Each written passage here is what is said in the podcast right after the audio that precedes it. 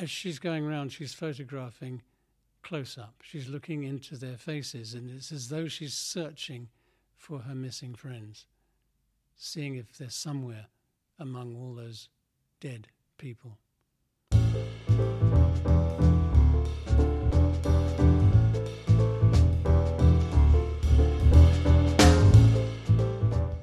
Und willkommen. Das ist der Kunstpodcast mit Geschichten und Themen aus der Hamburger Kunstwelt. Hamburg Arts, der Kunstpodcast. Und ich bin Kai Detlefs, Journalist aus Hamburg.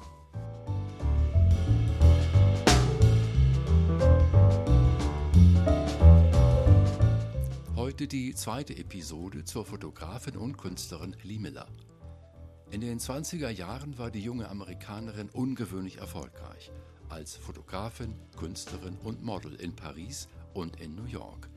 Dann beginnt ein dunkles Kapitel, die Kriegsjahre. Die Mode- und Porträtfotografin Lee Miller beginnt als Journalistin zu arbeiten und als Kriegsreporterin.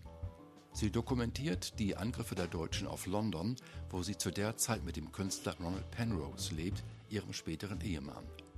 Dann geht sie nach Deutschland. Legendär das Foto von ihr in der Badewanne von Adolf Hitler. Darüber werden wir reden und wir reden über das Grauen in den Konzentrationslagern. Lee Miller war eine der ersten, die dort Fotos von den Gräueltaten der Deutschen gemacht hat. Das hatte psychische Folgen. Wir nennen es heute eine posttraumatische Belastungsstörung, sagt ihre Enkelin Amy Bourasage. Bei Lee Miller waren es Depressionen und dann der Alkohol, zu viel Alkohol. In dieser Episode teilt Anthony Penrose, der Sohn von Lee Miller, seine sehr persönlichen Gedanken über seine Mutter und über das schwierige Verhältnis zu ihr. Wir beginnen die Episode und das Gespräch im Jahr 1939. We are talking about the year 1939, beginning of World War II, and Lee Miller moved to London to live there. Anthony, why London? Lee Miller came to London because that was where the man that she loved lived. She had been married to a very wonderful man called Aziz Eloui Bey, and her home had been in Cairo. But in 1937, she had met Roland Penrose while she was in Paris.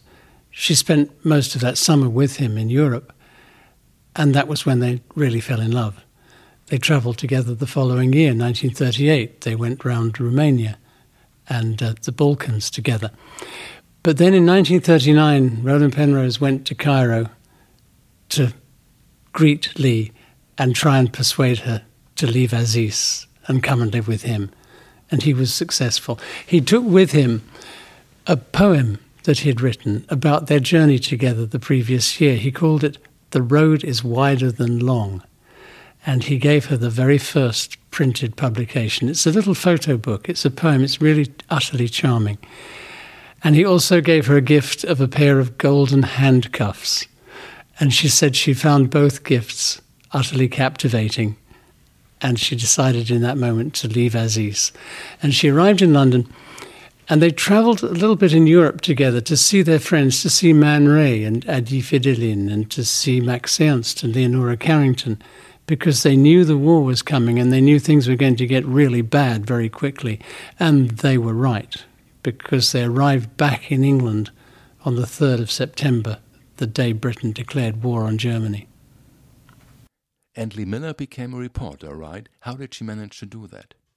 To begin with, it was very difficult because as an American, she couldn't get a work permit in England and so on. So she had to go through a lot of procedures. But finally, more by networking than anything else, she managed to get a job freelancing for Vogue magazine. And she made a very close friend of Audrey Withers, Vogue's editor at that time.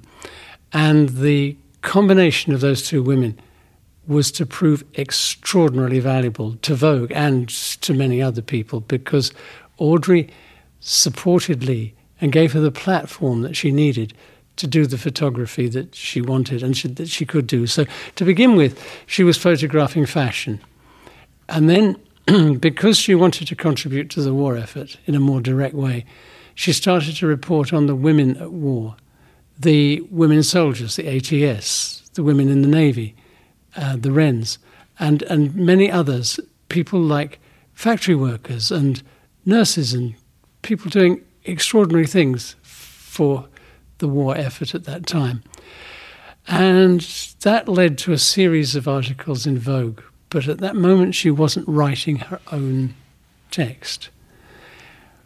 That all changed very swiftly about the time of the Normandy landings.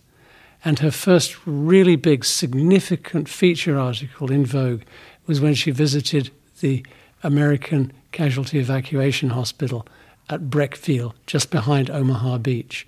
And she reported back from there. And it is the most astonishingly thorough and revealing article. We really feel that we're right there with them when we read it. From her photographs, you can see that even though she's photographing surgeons in doing operations in the tent, you can tell she knows her way around an operating theatre. So you have her old training from when back in Paris when she was working with the surgeon photographing his operations kick in. And when you read her full unedited manuscripts that she submitted to Vogue, you can see she's ha, has this in-depth knowledge of surgical procedures and of the kind of drugs and things that they're using. We're talking about the glamour, surrealism, mm. fashion, being a supermodel, and now a war photographer. Mm. How does all this fit together? In a, in a surreal way. yeah, I, I was going to say exactly that, that it fits together because it belonged to a person who was a surrealist who was capable of reconciling totally, totally disparate elements in her life. And she did that all along. People wonder how, do, how does all this fit together? It's amazing, right? It fits together because of her surrealism, but it also fits together because she was a person with overwhelming curiosity. She always wanted to know how things were done and why they were done and who was doing them and what was going on and could it be done better and was it being effective. And she was kind of naturally, totally inquisitive about everything. And I think that is what gives her journalism such a bite, because she's asking the questions that we would all like to know if we were bright enough to ask them. And I think one of the other reasons why her, particularly her writing, is very accessible, is because she was she wasn't a, the model student at school. She was expelled from school more than four times, but she loved reading. She loved literature. We have book lists that her mum wrote from when she was a, a, young child right up until her teenage years of different books that she read, which is quite advanced texts. And in her letters that she writes when she's living in Egypt, she talks about other texts that she she was very well read, but nobody tried to train her to write. So she's not trying to emulate some you know stuffy person's style she just writes it how she sees it, and it's almost like you're sitting on her shoulder when when you're reading her reports, um, and and and it's like she wants to take you for the journey as well. We also realise when we're reading her writing what a brilliant conversationalist she was, and also those around her. And it's a different age. Now in a group, so many people watch television or they listen to the radio or something like that. There's a ready made, pre packaged entertainment. So they don't perhaps talk in the same way as they used to. And they don't have the same values in conversation of wit and imagination and fast moving um, changes of things. So I think that's what really helped her was the social background that she came from. But when you look at her photography, even some of the, the, the quite disturbing photographs, there is in, in like the um, the the dead SS guard in the water. The what, please? The dead SS guard. Um, he's been is he's dead in in the canal um, outside the prison camp. There is in a, in a in a very eerie way. There is a real beauty in that photograph it and it comes in a sense from an artistic background that she comes from. Um, and you often see that in, in her war photographs. It's not just about fighting and guns and tanks. There is a, a style that she gives to the images. Um, in in an, an aesthetic quality in in in, in, in an un, unexpected way. We have to talk about one famous and iconic picture. This is Lee Miller in Adolf Hitler's bathroom. Mm-hmm. I mean, how about this picture? I mean, many people know this. This is an iconic picture. Um, how did this work out?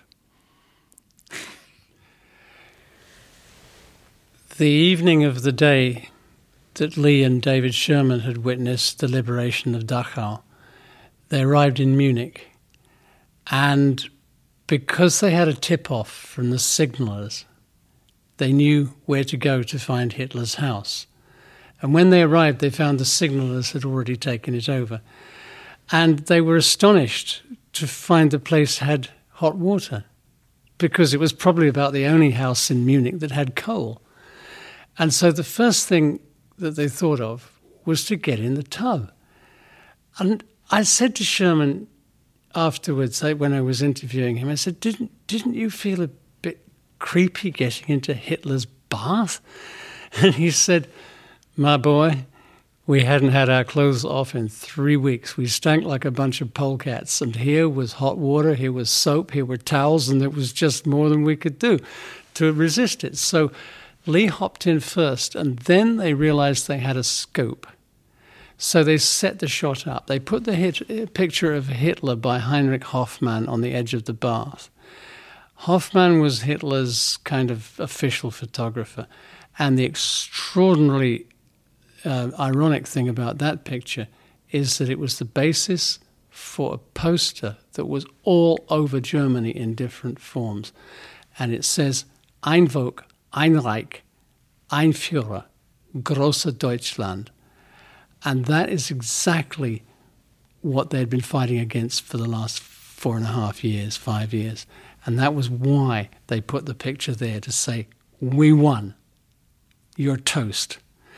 Then on the side, on the bath table, there is a little sculpture by Kaesbach, Rudolf Kaesbach, of a very formalized nude.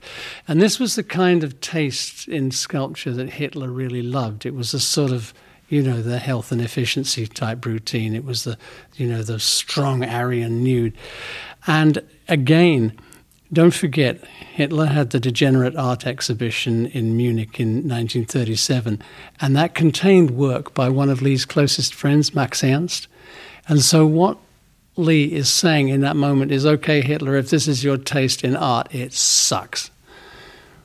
But the key to that photograph is the boots on the mat. Because the morning of that day, those boots had carried Lee around Dachau, and now she's grinding the filth and the degradation and the horror of that place into Hitler's nice, clean bath mat. She's not sitting there as his guest, she's a victor. She's grinding her heel into his face.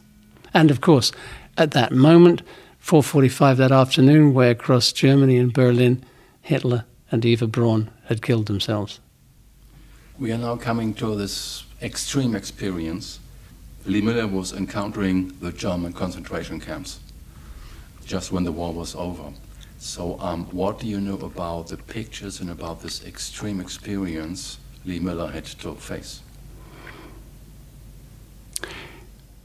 When Lee arrived in Paris, the war got very personal because so many of her friends were missing. If you just happened to be a dissident, a surrealist artist, or a poet, or somebody like that, you were gone.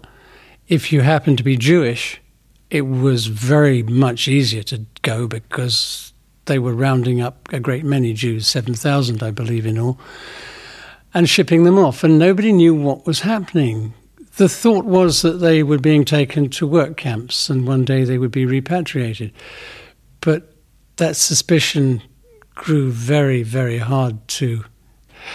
That theory grew very hard to support because nobody ever came back and nobody ever knew what had happened to these people. And so when Lee got into Germany and encountered the first concentration camps that she'd seen, the first was Ohrdruf, and then Penning, and then Buchenwald, and then Dachau, she realized without any doubt that this is where her missing friends were, and that none of them were ever going to come home. And so as she's going around, she's photographing close up. She's looking into their faces, and it's as though she's searching for her missing friends, seeing if they're somewhere among all those dead people. And this, as we know, was an extreme experience for her, right? This was. Um...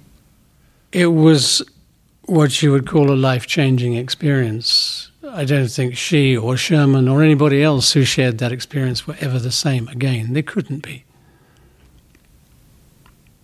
It's something she carried with her at a very deep level. And we didn't understand that because none of us really knew what she'd done.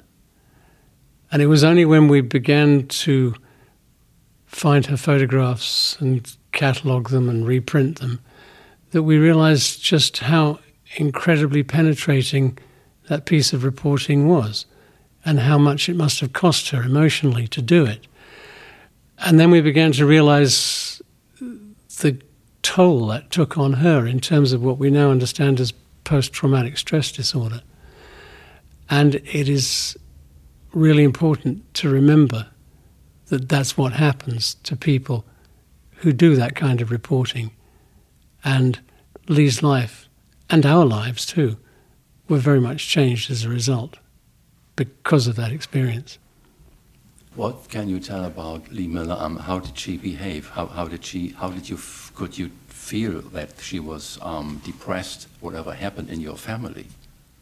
I only knew the outward signs. I knew that she was depressed. But of course, as a child, it's hard to articulate that or understand it at all. I also knew that she was way too dependent on alcohol. But as a child, again, life is what life brings. I just thought that was what people did.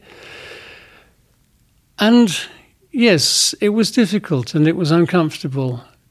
She was never ever violent when she was drunk. She didn't need to be because she could do all the damage she wanted with words, and she was very good with words. So she and I had a very, very conflicted relationship, which I didn't really resolve until only a couple of years before she died. But I never understood why. Why it had worked out like that until I saw her work, particularly the Holocaust images, and realized how much of a trauma she must have been suppressing for all of those years because she never, ever spoke about it coherently to anybody, ever. She never told us. She never really talked to my father about it. He was astonished, as I was, when we kept on unearthing these pictures and other images besides. And he, he just couldn't understand why did we not know? Why didn't she tell us? Was the question that he and I kept on repeating to ourselves. Which is amazing in a sense, uh, since she was, you know, in, in, the communication business. She was, you know, telling stories. It was her, her job or her, her passion to, to convey stories. She never told the stories of her inner life. That was the thing. And she, as a small child, at the age of seven, she had been raped and in that moment infected with gonorrhea. And her parents just realized that they had to keep this a secret because it would have impacted on her too much. Because in those, you know, in those days, particularly, the victim was often blamed, and she would have been considered to be, you know, a loose woman or a spent woman or something like that. And so she would have probably never married or never had a career, and they wanted to protect her from that. So they kept that secret underground. They kept it tight. Nobody knew, not even my father, not even my mother's closest friends. And so that's how closely she held things. And so it was not difficult for her to realize that she needed to hold her war experiences as closely as that as well. Um, do you think that she ever, you know, um, could cope with it? Did she, did she um, overcome this, this trauma? Her, I think she learned to cope with it if you think about after the end of the war, the whole of Europe and the, the wider area um, had suffered a huge trauma. Everybody's life had been touched in some way. And the accepted way to deal with those kind of traumas was to put up, to shut up, And if you couldn't deal with it, have a whiskey. And if you still couldn't deal with it, have another one. But, and, you know, things like post traumatic stress disorder didn't have a name. It was called shell shock. Nobody knew nobody knew about those kind of mental illnesses. Depression wasn't really understood even in that time. So she is kind of trying it in the dark, trying to find a way to cope with her mental with her mental health problems.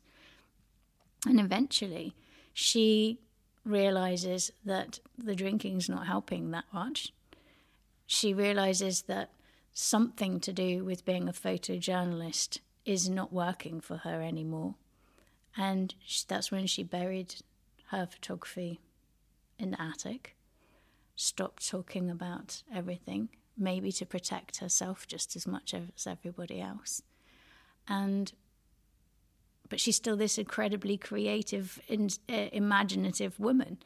So she repurposes her energy into a different career and launches herself as a surrealist gourmet cook and becomes written up in Vogue again and other magazines, House and Garden this time as well, as this hostess with the mostess, this kind of cook that makes things like uh, cauliflower breasts and blue spaghetti.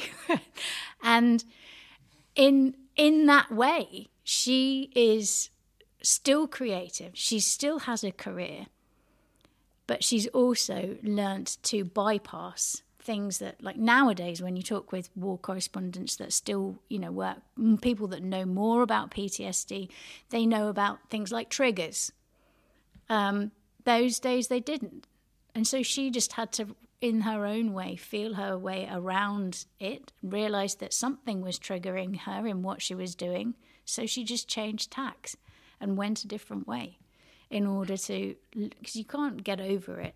It's not something that suddenly you find the, the magic the magic golden pill and it stops. You just have to learn to live with it.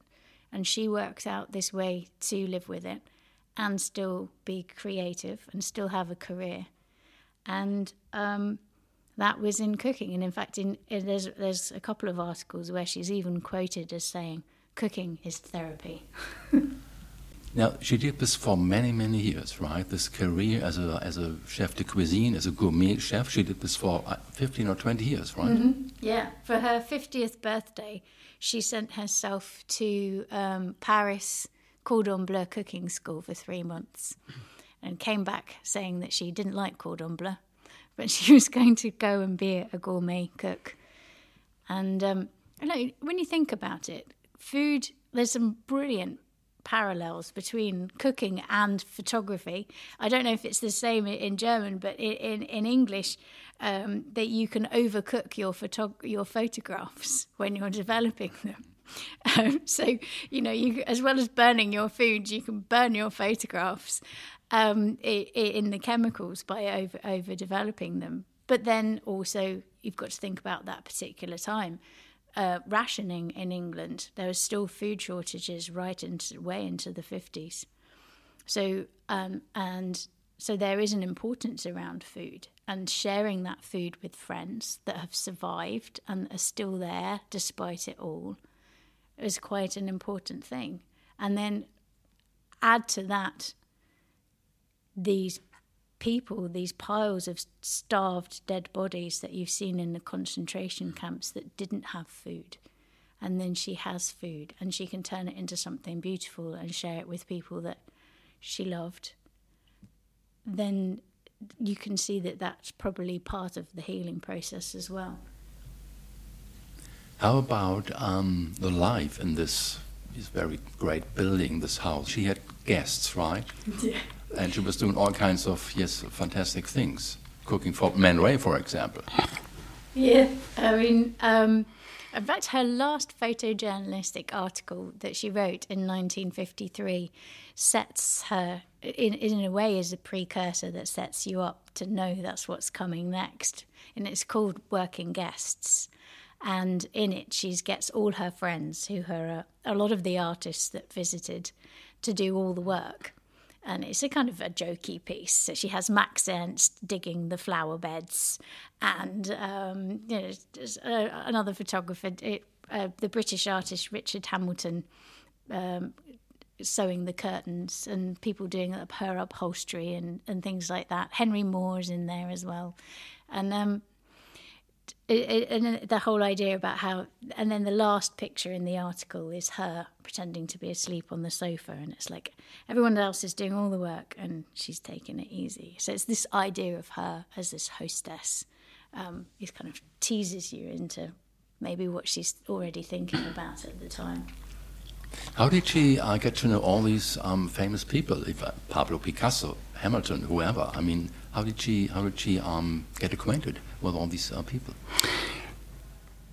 Most of the big name artists she met when she was a youngster in Paris with Man Ray, and although she may not have made very close connections with them at that time, she knew who they were, and uh, they knew who she was, and so when she re-met them later, 1937, it was just straightforward. And at that point, they weren't at the moment of their careers when they were unapproachably famous. They were just a bunch of fellow artists who were hanging out on a beach in the south of France. And uh, it, it kind of like stayed like that. The informality of the friendship stayed right to the end of their lives. I'd like to talk about your work for a while. How would you describe your work? Never ending. You're taking care of the of, of the material of Lee Miller, right? Well, it's not just me alone at this moment. There's a great many other people headed up by Amy, my daughter. Um, but to begin with, yes, it was just my late wife and me. And at that moment in real life, I was a dairy farmer and my wife was a ballet teacher. And like overnight, we suddenly had to become photographic archivists and curators. So we had a, a, an enormous amount of learning to do. But luckily, luckily, my father's connections in the art world allowed us to learn from some of the very, very key people in the photographic uh, sector. And we, um, we had to learn from nothing how to conserve negatives, how to store things properly, how to catalogue things, how to make some sense out of this this body of sixty thousand negatives uh, and and countless pages of manuscripts and vintage prints and all of that kind of stuff. Um, and I've just regard myself as being incredibly fortunate because I didn't ask for this, I didn't plan for it, but it has given me the most incredible satisfaction. I've been all over the world. You know, I've been lecturing and working on exhibitions in so many different countries. It leads me to meet people that I would never otherwise meet, to go places, to go backstage in some of the world's finest museums and things like that. I, you know, I can't believe my luck. And then um, you know, things began to develop and we had more people become involved. And then about 25 years ago, Amy joined the archive and uh, she's proved to be the most amazingly good administrator and curator and writer in her own right. And I'm really thrilled because, you know, that gives me some hope that the thing will continue with its present trajectory for a bit longer. I think it's at the beginning, some of the advice that mum and dad got from some of the curators that they spoke to um, through Roland, my granddad, was that they could give, you know, when, they you could give the whole of the collection to a museum, but at that moment, Lee Miller was forgotten. Nobody knew who she was, so her work would have probably gone into the vaults of the Tate or the V&A and been stashed away there until some PhD student came and looked at it and maybe wrote something about it. But the fact that mum and dad and Roland decided to work on it champion her work and put it together and try and make the world re- remind the world of who Lee was and what she did and make sure her legacy has not been forgotten is just because the dairy farmer and the ballet teacher thought that they fell in love with the work and thought that it should have the time and attention, and it changed changed all of our lives. Thank you. Thanks for your time. Thank you.